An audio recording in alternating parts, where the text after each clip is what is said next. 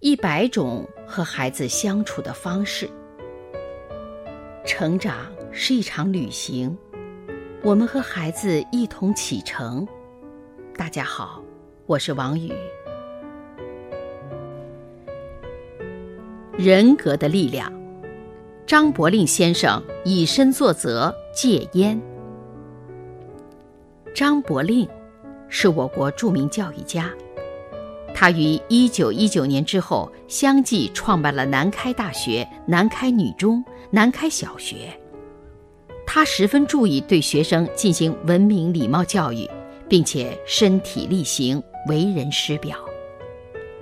一次，他发现有个学生手指被烟熏黄了，便严肃地劝告那个学生说：“吸烟对身体有害，必须要戒掉它。”没想到那个学生颇不服气，反而反口质问张伯令：“那您吸烟就对身体没有害处吗？”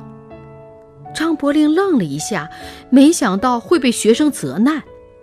是啊，自己也吸烟，又如何劝解学生不吸烟呢？随即，张伯令歉意的笑了笑，立即请工友将自己所有的烟全部取来，当众销毁。